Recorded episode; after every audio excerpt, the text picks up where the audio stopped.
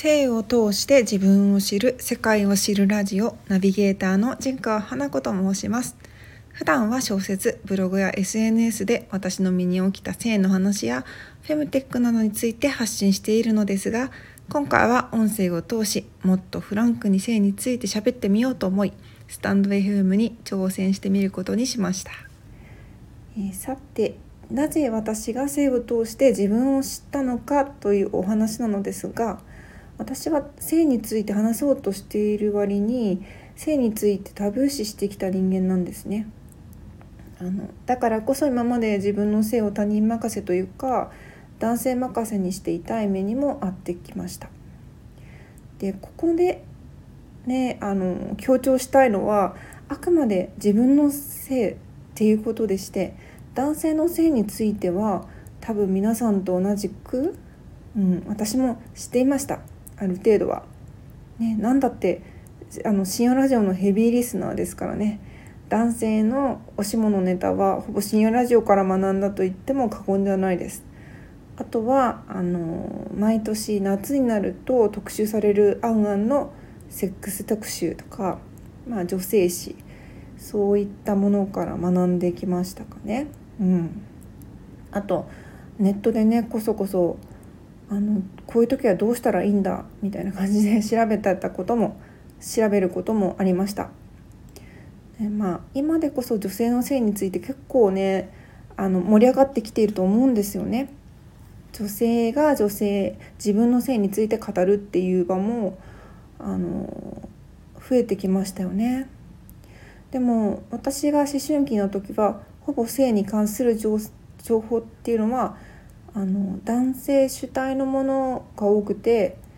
男性がどうしたら気持ちいいといい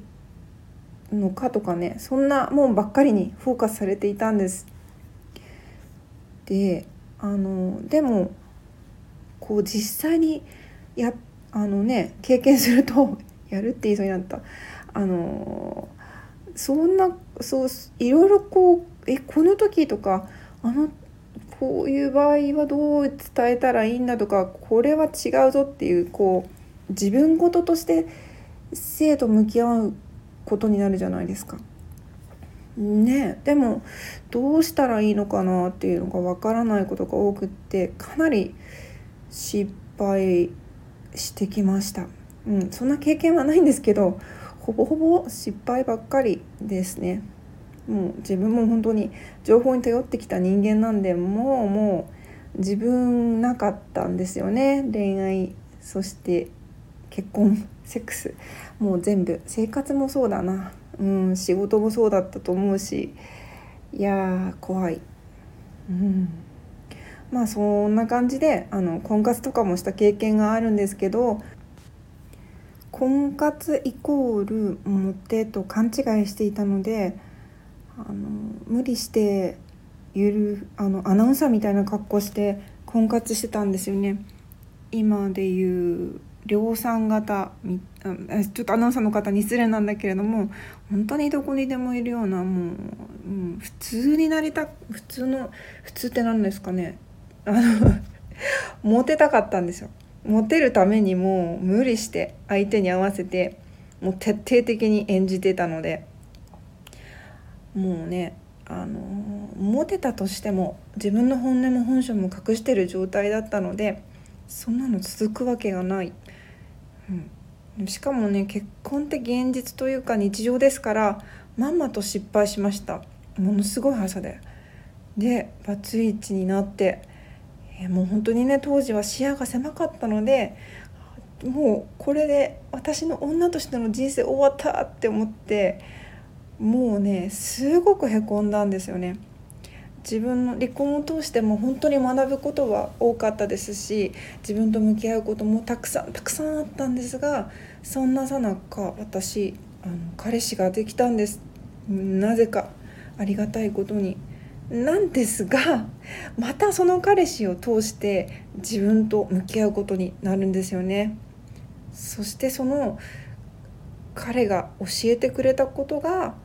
まあ、性についてだったんです教えてくれるというかうんまあ一言では言い表せないんですがまあ今度です、えっと、ちょっと今日は長くなってしまったので次回その彼がどのような私に学びを与えてくれたのか次回お話ししていこうと思います。またこちらのお話をもとに「フィーリングとエバお相手はポルノ依存症」という小説が絶賛 Amazon の電子書籍 Kindle にて発売中です。また他にも「せいせいせい」という性にまつわる出来事をノートの記事にして書いています。ホームページやリンクなども貼っておきます。お時間のある時に読んでいただければ光栄です。ここまで聞いていただきどうもありがとうございました。純川花子でした。